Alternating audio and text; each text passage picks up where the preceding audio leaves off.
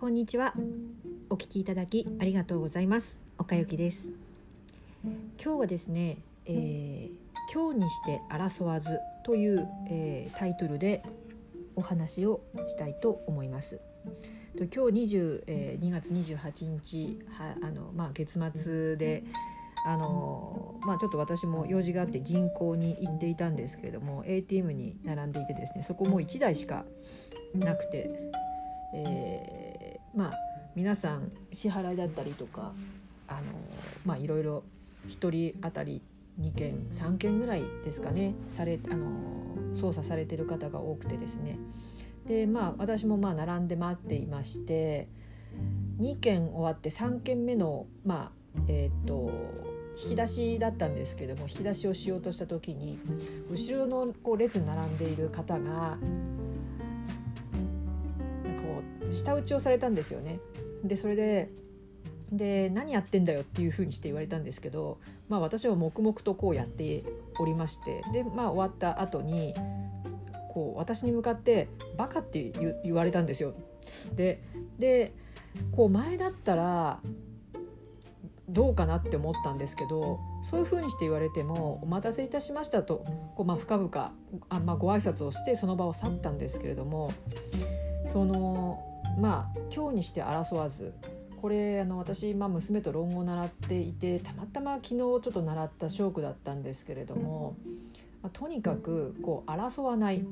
争わないっていうふうなことが、まあ、君子っていうふうなこうお話を聞いていてですねあの、まあ、もちろんムッとする私もいるんですけれどもムッとしている自分っていう風なことに気づきそして君子だったらどうするかっていう風なことをこう瞬時に考えれた自分がいたんですけれども、まあ、そこで、まあ、私があの「お待たせいたしました」という風にして、まあ、その場を去った。で、まあ、同じようにですねあのたまたま聞いたあのあの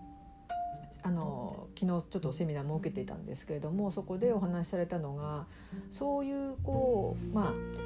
ああのなんていうんですかねあまり耳耳障りなに耳によろしくないようなあの言葉だったりとかそういうふうなことが起きている場所からはとにかく見ざる言わざる聞かざるでもうその場からとにかく立ち去ると。であのいうふうにして学びまして、まあ、それを実践したんですよね。でまあ、